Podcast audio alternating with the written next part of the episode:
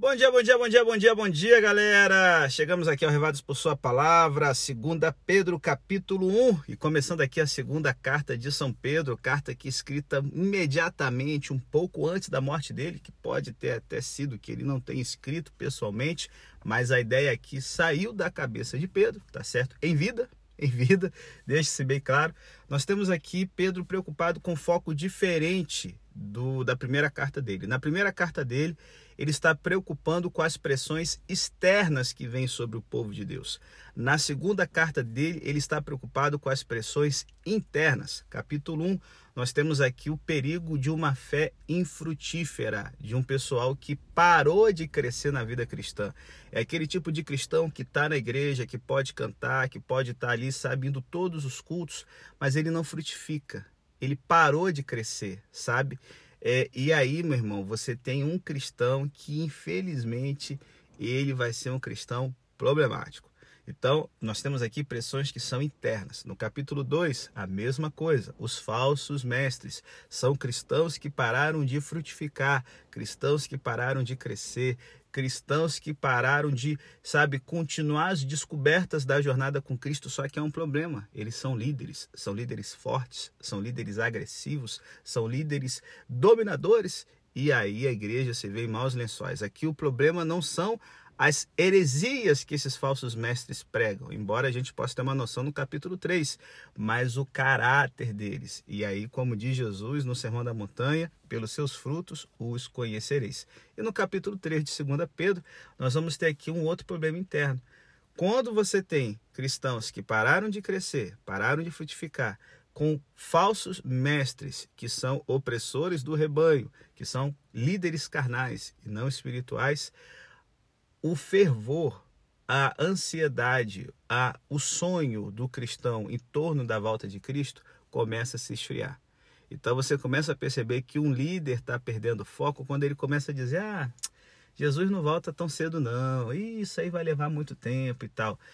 Se liga, temos que ficar bem espertos em dois extremos. Aquele que vai voltar, hein? eu vou marcar uma data, hein? cinco anos, hein? eu não quero dizer, olha, maior que o Papa fez, e não sei o que e tal. Isso é um extremo ruim. O outro extremo também ruim, ah, Rida, olha a promessa da vinda e tal. Então nós temos aqui o resultado, uma congregação que os cristãos pararam de crescer com uma liderança carnal. O resultado é o seguinte: você começa a perder o combustível da vida santa, que é a expectativa da volta de Jesus. Então, gente, novamente eu falo, 1 Pedro Foco externo, as perseguições, o sofrimento, um bom testemunho para os de fora. Segunda Pedro, foco interno. Perseguição, sofrimento? Não. Nós temos aqui perigos internos da própria igreja, certo? Por parte de falsos mestres e dos crentes que não levam as escrituras a sério. Então, a grande importância da segunda epístola de Pedro está no convite do apóstolo para que resistamos aos falsos ensinamentos, crescendo em santidade enquanto esperamos pelo retorno prometido de Jesus Cristo. Então, vamos lá, partiu poder entender o texto para a gente ter um dia abençoado hoje. Simbora!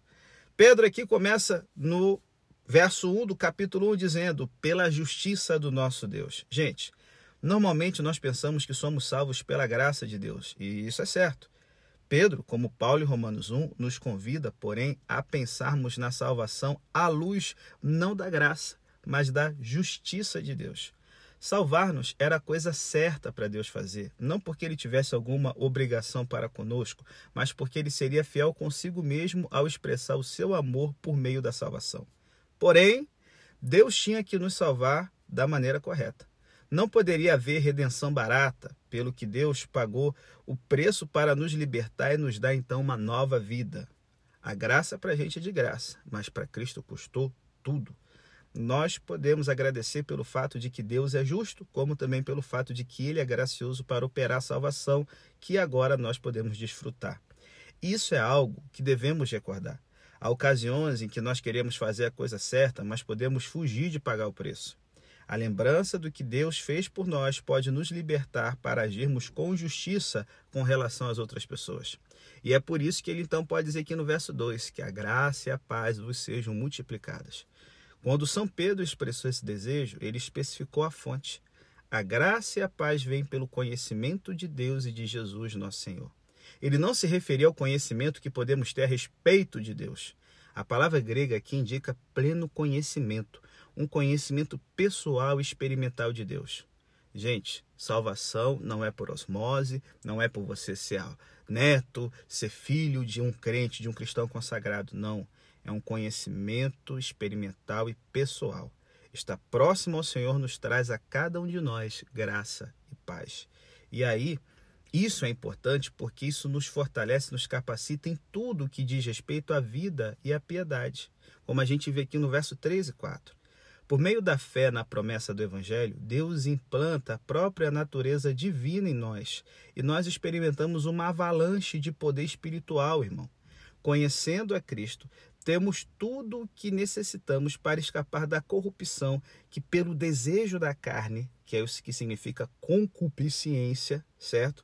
Existe no mundo. Podemos citar uma das coisas que um cristão não é: alguém desprovido de poder mas nós podemos não perceber a natureza do poder de Deus ou o motivo por que ele é nos dado. Não recebemos poder para sermos bem-sucedidos nos negócios e nem para nos tornarmos populares. Recebemos poder para viver vidas consagradas. Se você e eu nos concentrarmos em viver vidas devotas, descobriremos que tem um poder que é abundante, meu irmão. E aí, nós vamos aqui dar uma pausa, porque ele vai nos recomendar para colocar toda a nossa diligência no que? Na escala das virtudes, das qualidades cristãs, que eu espero que você esteja desenvolvendo também, meu brother. Isso aí, não desliga o podcast, é logo depois da vinheta.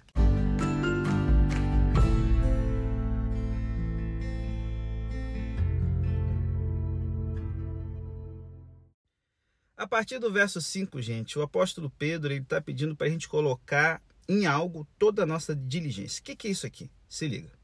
Deus proporciona o poder que nos capacita a viver uma vida cristã vitoriosa. Mas você e eu devemos fazer todo o esforço. Nós temos uma bicicleta ergométrica em nossa. Não, uma bicicleta ergométrica não. Vou dizer aqui o elíptico, que é o, que, o aparelho que eu uso, que me faz perder peso e tal. Amo ele. Eu tenho um, um elíptico na nossa. Você tem, você tem. E nós, nós dois, nós todos, nós temos um elíptico em nossa sala. É, mas aí nem todo mundo faz elíptico. Então, bicicleta ergométrica mesmo. Vamos embora, isso aí todo mundo faz, gosta, vocês estão cansadinhos, pai. Então, você tem uma bicicleta ergométrica, eu também tenho, todos nós temos. E olha, é, eu já falei, não, não é para mim. Eu, eu, gosto de exercícios diferentes, como elíptico, mas vou lá, você está aí cansadinho na bicicleta ergométrica. E essa bicicleta realmente ajuda. Ela ajuda você a ganhar resistência, a modelar o corpo, mas não lhe fará nenhum bem a menos que ela faça o seu esforço diário. Como? Sozinha, no automático? Não. Com você montado em cima dela, animal. Então, assim, ai que lindo, tenho aqui uma academia onde eu moro, aleluias. Mas não entra, não monta nos bagulho para poder queimar gordura. Então, não adianta. É isso aqui que Tipo assim, se Pedro tivesse hoje, São Pedro fala assim: fique espertos, irmãos. Relacionamento com Deus é algo parecido com uma academia. Os recursos de que você necessita estão sempre ali para vocês. Mas para aproveitar o que Deus proporcionou, você e eu temos que fazer o esforço de montar no aparelho e não descer dali até queimar a caloria que a gente botou como meta para aquele dia. Então ele fala: acrescentar então a vossa fé algumas coisinhas, sabe? Que tem que ser uma meta na sua vida. A palavra traduzida como acrescentar significa tomar abundantes providências. Fazer todo o esforço para viver uma vida cristã significa que nós começamos com a fé, mas não paramos por aí. Continuamos e nos concentramos em desenvolver as seguintes virtudes cristãs: bondade. A palavra grega usada é arete, que não é uma das palavras mais familiares, certo? Traduzida como bem. Arete normalmente é traduzida como excelência, em referência ao pleno desenvolvimento do nosso potencial de realizações em uma determinada esfera de ações. Nós somos chamados para ser excelentes como cristãos e não viver vidas comuns. Conhecimento, e algumas versões ciência. O conhecimento que nós acrescentamos à fé é um conhecimento pela, pela vontade e da vontade de Deus conhecimento superior alegado pelos falsos mestres, que Pedro estava prestes a comentar, amanhã veremos isso, era vazio e sem significado, tipo, oh, quantos anjos dançam em cima da cabeça de um alfinete, oh mistério.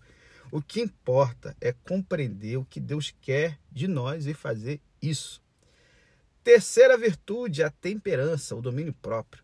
Nas Escrituras, certo? Essa virtude é exageradamente contrastada com cobiçar, render-se às paixões sexuais. O cristão deve compreender a vontade de Deus para disciplinar-se, segurar a onda, irmão. E aí você vai precisar de paciência. As palavras da Escritura sugerem uma visão distinta do tempo. O cristão adota uma visão de longo alcance, percebe que Deus não trabalha de acordo com o tempo humano. Por mais desencorajadoras que sejam as circunstâncias, ele consegue persistir e realizar fielmente a vontade de Deus. Piedade. Essa palavra no grego sugere uma consciência constante de Deus e um comprometimento em fazer coisas que são apropriadas a alguém devotado a Ele. E por fim, o amor fraternal, a fraternidade e o amor ou caridade, dependendo da versão. Essas duas palavras indicam afeição e autossacrifício. Nós aprendemos a nos preocupar com os outros e o seu bem-estar. Estamos dispostos a ajudá-los, mesmo com custos pessoais. Essas qualidades, se aumentadas, nos impedirão de sermos ociosos e estéreis, galera. Por quê? Pois aquele em quem não existe essas coisas, ih, tá garoteando, tá garoteando.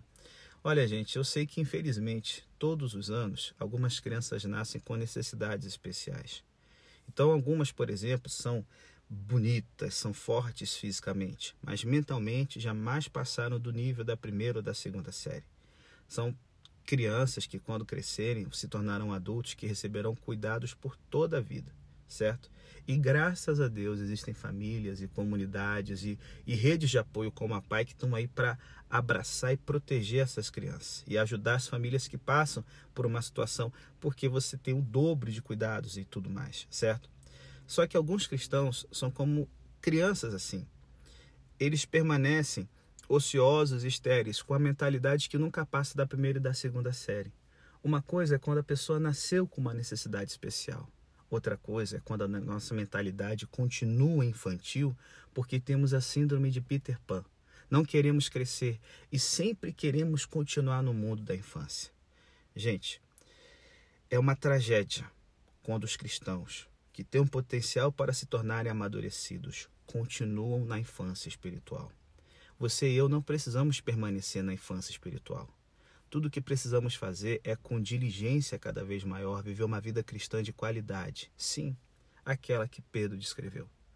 Porque se Deus, na sua graça, salvará todas as crianças que nascem com necessidades especiais, o mesmo não é dito dos cristãos que se recusam a sair da mentalidade da segunda série ou terceiro ano, né, como a gente fala atualmente hoje. Então, temos que levar a sério quando ele fala: procurem fazer cada vez mais firme a vossa vocação e eleição.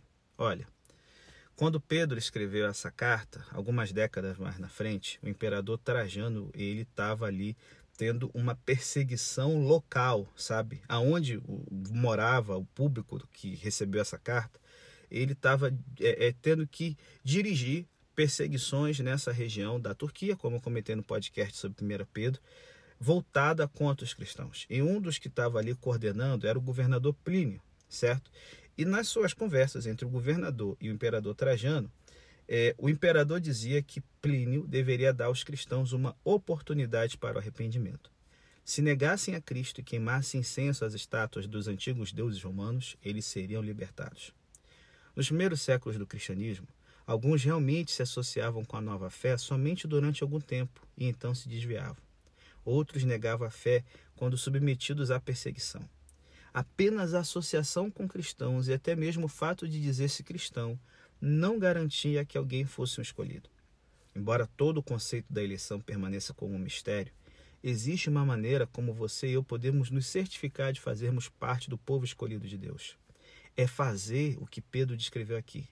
À medida que nós crescemos na graça e em efetividade como cristãos, jamais tropeçaremos e nos será amplamente concedida a entrada no reino eterno de Jesus. Então, pegue essa escala, bota em prática na sua vida e que você seja um cristão cheio de qualidades, confirmando a sua vocação e o seu chamado que Deus fez para você antes de você nascer. Isso é, cara, uma honra inigualável.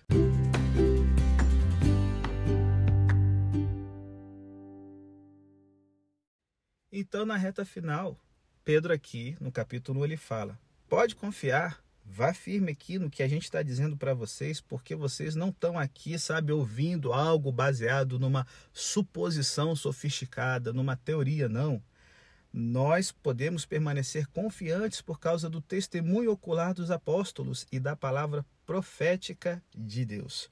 Então, gente, na reta final aqui, último bloco do nosso podcast, a dica de Pedro é: certifique-se de que o que você acredita sobre a vida com Deus tem uma base tanto de testemunha de coisa que funcionou na vida de alguém, quanto uma base profética. E aqui o termo não é profecia de ah, fim do mundo, últimos tempos, não profética de escritura, de Bíblia, de que o que você está, sabe, guardando no seu coração tem uma base sólida em cima do livro, que não é um objeto de adoração, certo? Mas a Bíblia é o caminho que nos leva a quem queremos adorar, Cristo Jesus, o caminho, a verdade e a vida. É ela que revela o que Cristo é e Cristo revela quem Deus é. Então, assim, é, para a gente poder fechar aqui esse podcast de hoje, o bloco, eu não sei se você já viu um barco ele lançando uma âncora. Eu até comentei isso, acho que foi na temporada sobre Hebreus.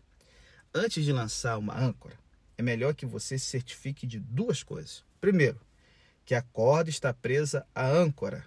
E outra, que a ponta, a outra ponta está presa à embarcação.